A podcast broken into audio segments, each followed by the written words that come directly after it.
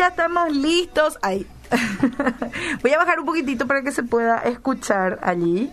Bueno, eh, Generación de Mente, sean todos bienvenidos. Ya está aquí con nosotros nuestro querido amigo y hermano de la casa, Adolfo Torres. Adolfo, ¿cómo estás? Hola Anita, ¿cómo te va? Acá estoy teniendo problemas con mi tapabocas, se me desarma.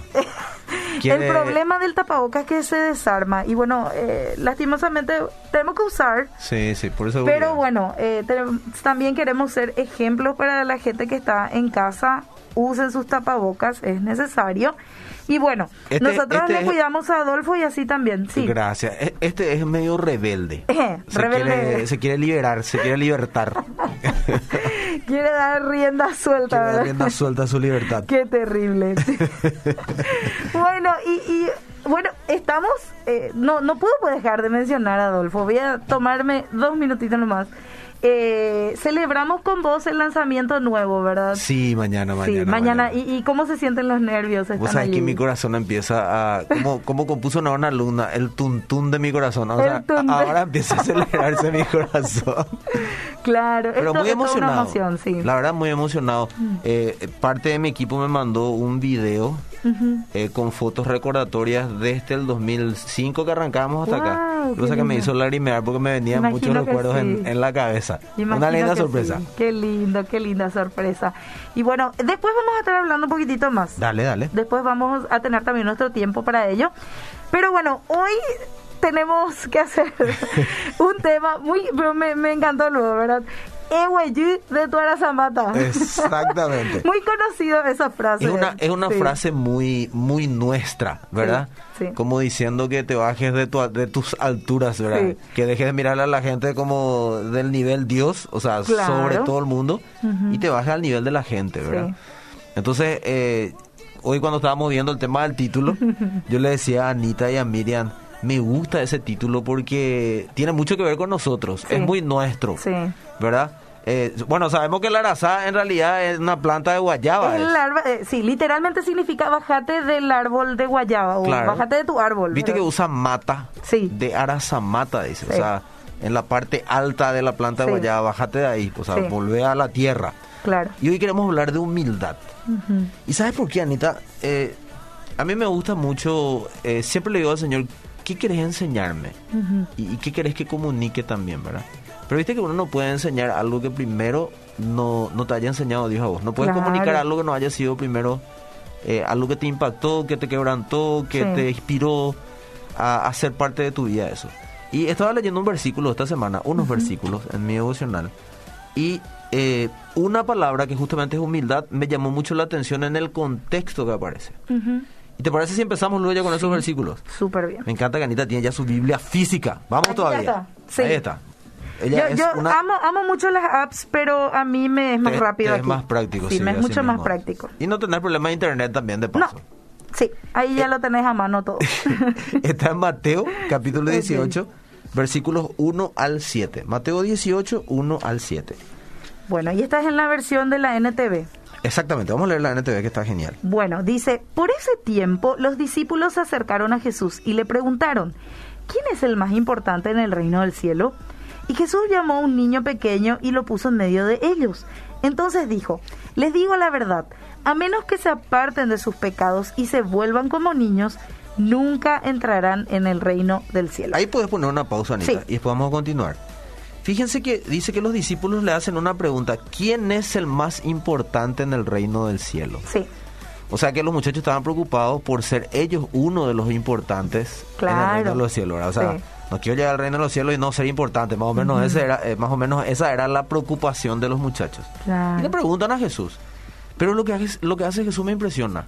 No le responde, sino ¿qué hace él? Dice, llama a un niño y le pone ahí en medio, dice, de ellos. Era tan didáctico Jesús. Era súper didáctico. Le, llaman, eh, le trae, no respondió nada todavía, le trajo al niño. Y dice acá, les digo la verdad, a menos que se aparten de sus pecados y se vuelvan como niños, nunca, nunca, y me, impacta, si buscan otra traducción dice jamás, nunca, o sea, palabras muy fuertes, nunca entrarán en el reino del cielo. Y fíjate que interesante que habla de una cosa fundamental acá, dos cosas apartarse de los pecados, ¿verdad? Que tiene que ser una decisión, eh, eh, ¿cómo se llama? Radical, Sí. apartarme de los pecados y ser como un niño. Ahora, ¿qué es lo que tiene el niño? Vos tenés hija, Sí. está Anika. ¿Qué tiene el niño, por ejemplo, si vamos a pensar de, de, de aprendizaje? ¿Qué tiene el niño que le distingue, por ejemplo, en Y esa es muy enseñable. O sea, Eh, todo lo que vos le decís sí, absorbe. absorbe y aprende y lo cree. Y lo cree, muy bien. Y fíjate lo que dice después. Muy bien esas cosas que me dijiste, Anita, porque lo dijiste desde el corazón de mamá. Sí. ¿Qué dice después? Así que el que se vuelva tan humilde como este pequeño es el más importante en el reino del cielo. Y le respondió con eso. Mm, No le dijo, tiene que hacer esto, esto, esto, esto. Sino dijo, directamente su respuesta fue esta. Sí. El que se vuelva tan humilde como este pequeño mm, es el más importante en el reino del cielo. O sea que algo fundamental para la vida nuestra como hijos de Dios es la humildad. Ahora, ¿humildad para qué acá? mm. Para que la vida de Dios se forme en nosotros. Sí. Si vos te acordás, hace poco estuvimos hablando de conversión Sí. y profundizamos en uno de los podcasts. Eh, los que no lo escucharon lo pueden buscar, Sí. ¿verdad? Y lo pueden volver a escuchar. Pero hablábamos de que un problema, radi- un problema sí, radical dentro de la iglesia es la falta de conversión a veces de nosotros, los que decimos llamarnos hijos de Dios. Sí. Y tiene que ver con falta de humildad para aprender lo que Dios te enseña. Mm, Ah, Yo sé que alguno va a decir, no, no, pero no es mi caso porque yo soy humilde. No, no, no. Pero el problema es que uno lo puede decir, sí. Pero si en la práctica no se nota que uno es pronto para aplicar lo que se le enseña, en realidad hay una raíz ahí de, de ¿cómo puedo decir? No sé si decir soberbia, se aplica también, Sí, se aplica, claro pero que sí. yo le, le pondría independencia de Dios. Mm, No hay una humildad para admitir que yo no sé cómo vivir en esa área de mi vida. mm, Porque acá habla de humildad, porque habla primero Claro. de, de dejar el pecado, y el pecado puede eh, afectar cualquier área de tu vida. Hay áreas donde vos probablemente puedes estar dici- diciendo, no, yo vivo para Cristo en esta área. mm. Pero ¿qué pasa esa- esas áreas donde vos procurás, procurás, procurás y no podés? O sea, que nadie puede tocar. Claro, ¿por qué pasan los años y no podemos cambiar ciertas áreas?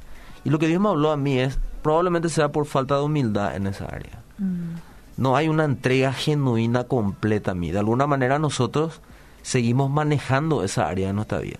Cuando queremos lo sometemos a Dios, pero cuando no, eh, hacemos realmente lo que nosotros queremos. No sí. hay una verdadera humildad. Sí. Y fíjate lo que dice Juanita, que está muy interesante. Dice, todo el que recibe de mi parte a un niño pequeño como este, me recibe a mí.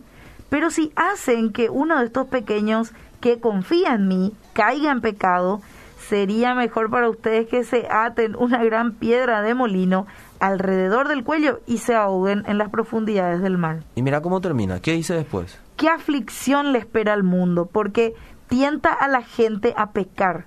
Las tentaciones son inevitables, pero ¿qué aflicción le espera al que provoca la tentación? Pero fíjate el orden en que habla Jesús. Primero habla de vuelta del niño. Mm, Y dice, todo el que recibe de mi parte a un niño pequeño como este, me recibe a mí. Pero si hacen que uno de estos pequeños que confía en mí caiga en pecado, sería mejor para ustedes que se aten una piedra de molino alrededor del cuello y se ahoguen en las profundidades. Primer punto que él habla ahí, por eso es lo que me llamó demasiado la atención. Yo sé que vos leíste muchas veces estos versículos, Sí. yo también, sí. pero Dios me habló así. Cuando habla del niño acá, no está hablando necesariamente de ese niño físico Claro, sí. Sino está hablando de aquellos que empiezan su caminar con el Señor. Sí. Porque dice confían, estos niños que confían en mí. sí. ¿Y por qué para el Señor es tan perentorio o tan urgente que haya humildad para que nosotros cambiemos, le permitamos a su Espíritu Santo cambiar cada área de nuestra vida? Porque si nosotros no lo hacemos, vamos a convertirnos probablemente en una piedra de tropiezo para los que están empezando. Sí, Y vos sabes que en la iglesia esa es una gran realidad hoy. Sí. Si bien es cierto, mirar a Cristo es una gran realidad, Mm, la gente tiene que ver a Cristo en tu vida. Sí. Y si nosotros somos la iglesia, y para los que empiezan a tener un caminar con el Señor, nosotros no definimos las cosas en nuestra vida por falta de humildad, por independencia de Dios, nosotros nos vamos a convertir en tropiezo para esas personas. Y vos sabes que en la práctica es una gran verdad.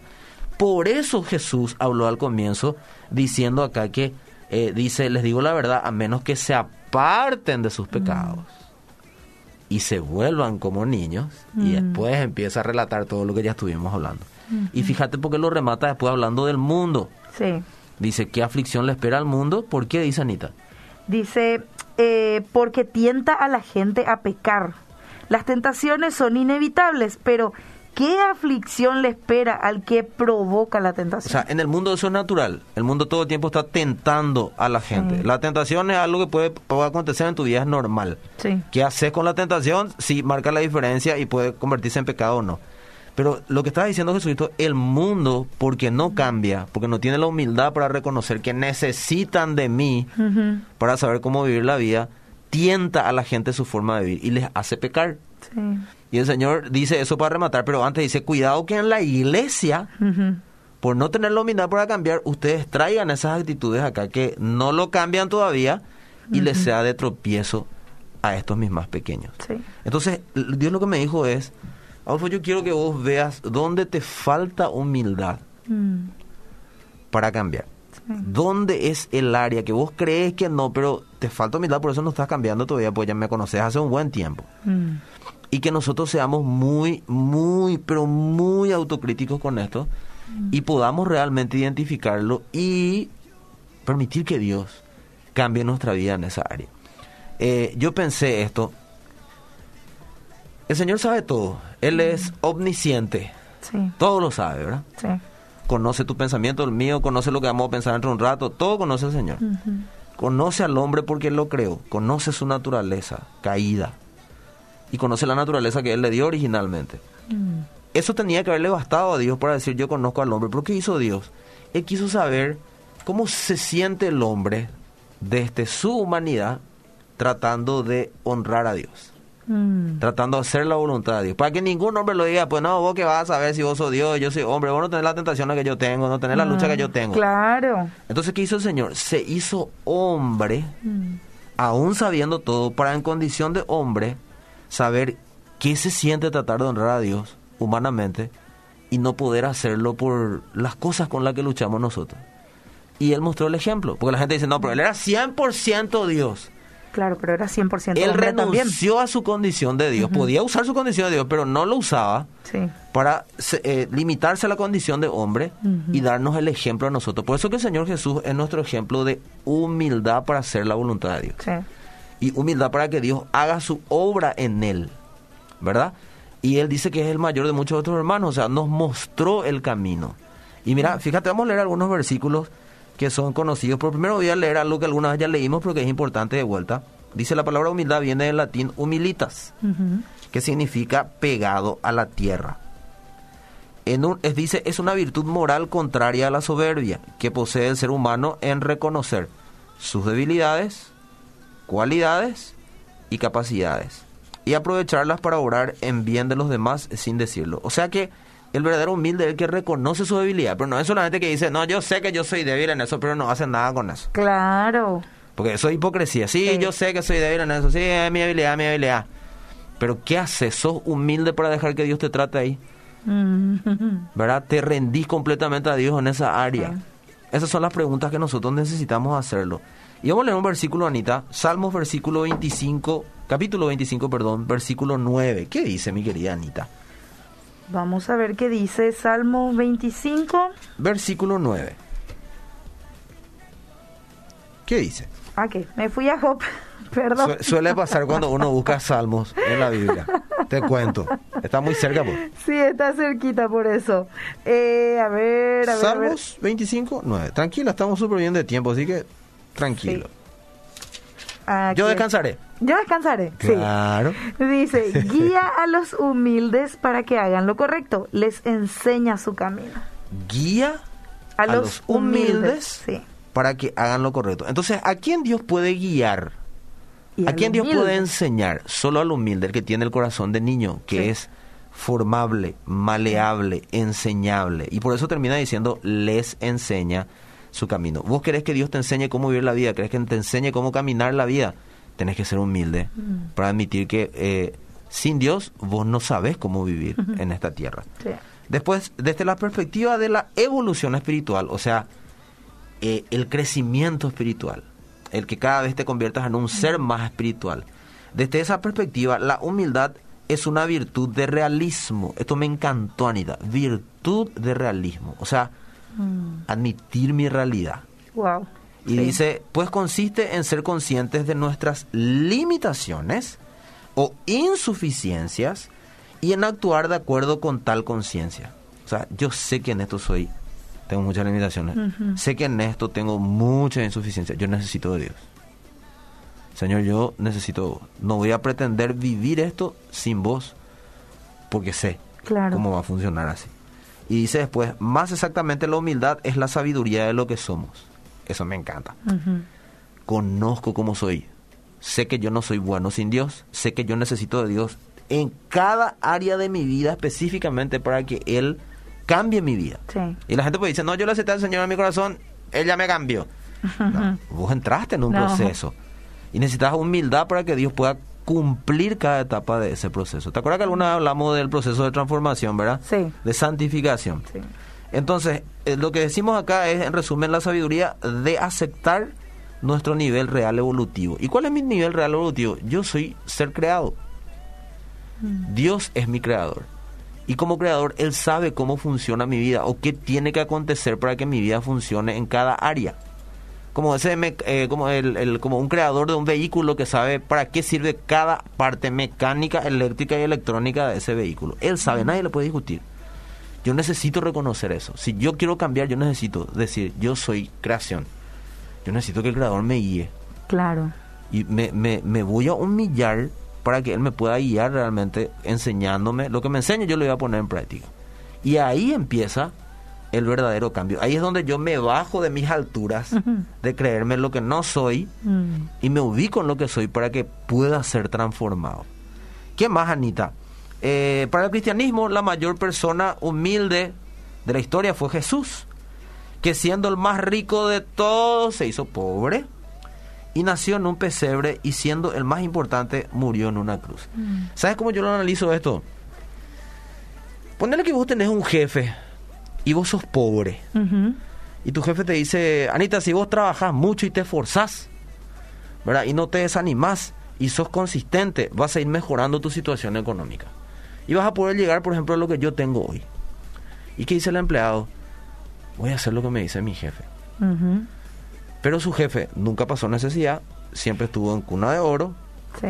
nunca tuvo ningún tipo de, de ¿cómo puedo decir?, problema Claro. que limite su pensamiento para tener todo lo que tiene él. Siempre lo tuvo todo. Exactamente.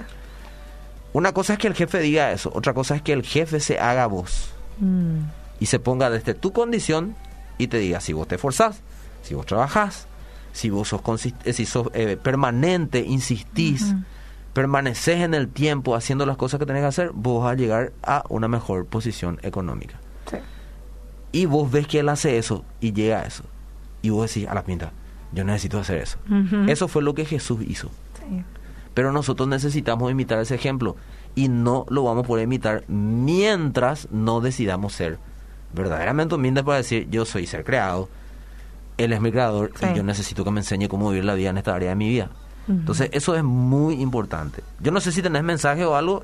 Y la gente aquí está saludando, saludamos a Nilda Jiménez, a Gustavo Pérez, Abrazos. bendiciones a Ana y Adolfo, bendiciones Adolfo, amén, falta de conversión por falta de humildad, dice Ah, Alejandro. Torres. Mi- Mira que bien lo resumió Alejandro, ¿eh? Sí. Literalmente, no hay conversión porque no hay humildad verdadera para que el Señor nos transforme. Eh, gracias, gracias por los puntos tratados, me está edificando, dice Jorge Ramón Acosta. Qué bendición. Y, y bueno, manda también saludos Lucía. Damos gracias al Señor por eso, Anita. Sí. Vamos a leer algunos versículos. Ok. Eh, te voy a dar uno y voy a leer yo otro mientras así ganamos tiempo. Mateo 11, 29 al 30, si puedes leer, Anita. Y yo voy a leer acá Filipenses 2, 6 al 10. Yo leo. Bueno. Mateo 11. 29 al 30. Filipenses es el famoso versículo que dice, aunque era Dios, no consideró que el ser igual a Dios fuera algo a lo cual aferrarse. En cambio, renunció a sus privilegios divinos, renunció a sus privilegios divinos. Para que vean, no, pero él era Dios también, sí, pero no, o sea, no daba lugar a esa área de su vida, porque renunció. Claro. Y dice, adoptó la humilde posición de un esclavo, y un esclavo que hace, obedece a su amo. Y nació como un ser humano. Sí. O sea, nos dio el ejemplo el Señor de que sí se puede. Encima nosotros tenemos gracia. Sí. Jesús no tenía gracia porque si él fallaba en algo, Claro, él igual. amonte más el plan de salvación, ¿verdad? Claro. Él cumplió cada cosa. Nosotros hoy tenemos gracia porque Él estuvo en nuestra condición y sabe Mm. que necesitamos su ayuda. Sí. Y después, ¿qué dice Anita Mateo 11, 29 al 30? Dice, pónganse mi yugo, déjenme enseñarles, porque yo soy humilde y tierno de corazón, y encontrarán descanso para el alma, pues mi yugo es fácil de llevar y la carga que yo les doy es liviana. Entonces, cuando yo encuentro descanso para mi alma, hablando de yo descansaré, sin querer estoy haciendo publicidad ahí. cuando yo encuentro descanso para mi alma, cuando yo me dejo enseñar, cuando yo soy humilde. ¿Por qué lo que nosotros parece que no descansamos nunca? Porque no nos rendimos a Dios, pues. Sí. No tenemos la humildad para que Él nos enseñe la vida. Mm. Y no entendemos por qué tal o cual cosa, porque no nos dejamos guiar por Dios. Sí. Y el Señor ya nos dijo ya, eh, mis pensamientos no son como los de ustedes. Cuán alto están los cielos sobre la tierra, así son mis pensamientos más altos que los nuestros, que los vuestros. Entonces necesitamos ser nosotros humildes. ¿Qué más encontré yo acá? Voy a leer otro versículo, Joanita. Bueno, Ah, y este- siempre me, me da risa este versículo porque dice, mi yugo es fácil y ligeramente. y ligera mi carga. Mi yugo es fácil de llevar, dice la NTV. Y el que piensa cuando lee lo dice, "Je, fácil de llevar. Je". ¿Viste? Y ahí luego ya somos, Sí. no tenemos la humildad. Porque si tenemos humildad vas a decir, y el Señor me va a guiar, Claro, ¿verdad? claro. ¿Qué más? Eh, primera de Pedro 2 al 21. Eh, 2, perdón, 2, 20 al 21. Y vos puedes leer, Anita, si querés, Ah, bueno. Mateo 2, 4. Ok, ya que estoy aquí nomás. Ya que estamos, ¿verdad? Ya que estamos. Mateo. Eh, Romanos 2, 4. ¿A qué? Voy, a- voy a leer yo mientras buscas tranquila, Dale. yo busco primera de Pedro. Y les leo, dice, si son castigados por hacer el mal, fíjate qué interesante esto, Anita. No hay por qué felicitarlos cuando se aparten del dolor. Cuando soporten, perdón, el dolor. ¿Y por qué, Adolfo, qué tiene que ver este versículo? Tranquilos. Mm. Pero si hacen el bien y soportan con paciencia el sufrimiento, Dios los bendecirá. Dios los llamó a soportar tal sufrimiento, es que Cristo mismo sufrió por ustedes y así les dejó un ejemplo a seguir para que ustedes sigan sus pasos. Un ejemplo a seguir para que sigan sus pasos. Sí, Adolfo, pero ahí habla de sufrimiento y eso es lo que yo me quiero evitar. si sos humilde, vas a pasar por sufrimientos porque nuestra humanidad pues, no quiere cambiar. Sí.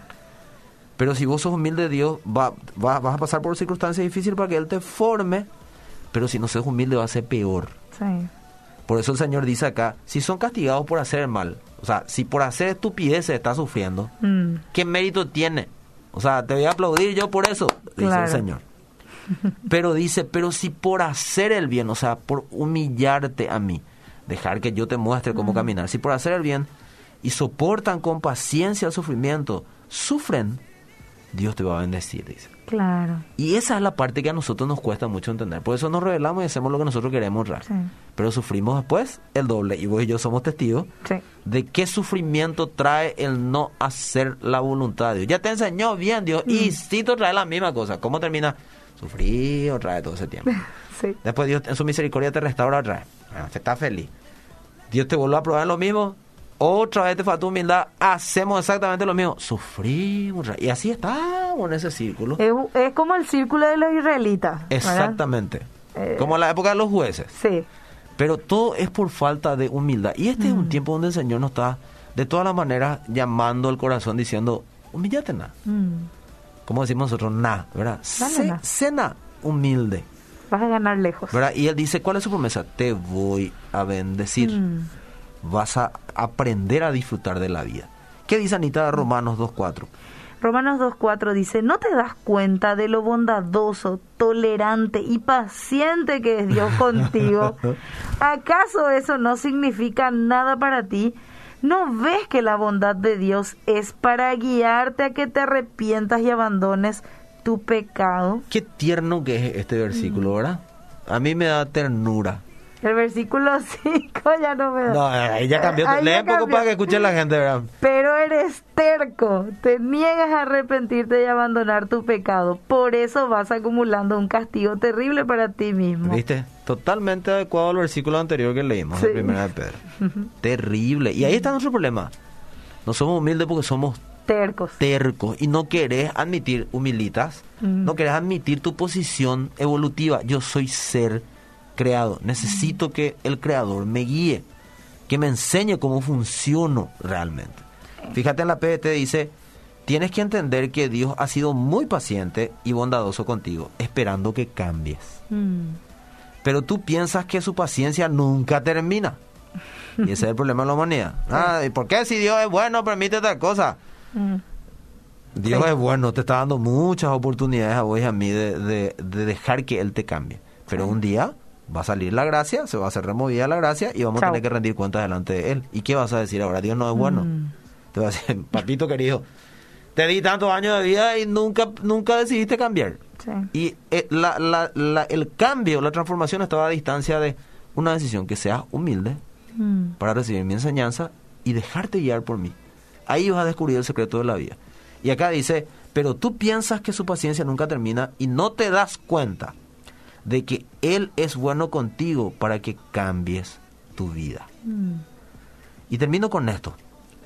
Un sinónimo de humildad es mansedumbre. ¿Te acuerdas que Santiago Sí. dice reciban, recibir con mansedumbre la palabra. ¿verdad? Que recibamos, ¿qué es recibir con, con mansedumbre la palabra? Reciba- eh, recibirlo con humildad. Mm. Y voy a leer yo por una cuestión de tiempo, Mateo 5.5 dice, bien en la versión de la Reina Valera 1960, bienaventurados los mansos, Mm. porque ellos recibirán la tierra por heredad. O sea, hay una promesa para el humilde, Sí. la tierra por heredad. Porque finalmente la Biblia dice que nosotros vamos a reinar con el Señor Jesucristo aquí en la tierra. Cielo Claro. nuevo y tierra nueva, ¿verdad? Es una promesa de Dios. Pero Sí. mira, yo busqué manso y sé que lo conoces porque estudiaste la Biblia. En el Nuevo Testamento, que es donde estamos, la palabra griega para man- manso es praotes. Mm. Y mira, y con esto cerramos como broche de oro. ¿Qué describe praotes? Aquellos que aceptan los tratos de Dios como buenos. Mm. Pregúntale a Job. Sí. Sin resistirlos ni discutirlos. ¿Por qué lo que Señor a mí? ¿Por qué? ¿Verdad? Falta mansedumbre, falta humildad. Sin resistirlos ni discutirlos, sin quejarse o murmurar o contender contra él. Mm. Entonces necesitamos nosotros decidir recibir la palabra del Señor con mansedumbre, como ese niño que él dio el ejemplo, Sí.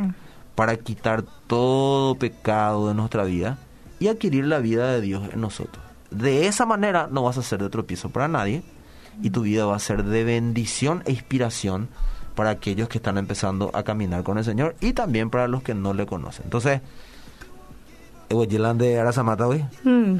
¿verdad? Reconoce tu posición evolutiva, vos sos ser creado, Dios es el creador. Dejarle que Él te enseñe cómo vivir la vida y permitirle cambiar por completo tu vida, que Él tiene el poder para hacerlo. Amén. Espero que realmente en esta semana nos encarguemos de bajarnos de nuestra grasa mata y empezar a caminar con Jesús. Amén, que así sea. Que así sea. Bueno, nos encontramos el próximo viernes.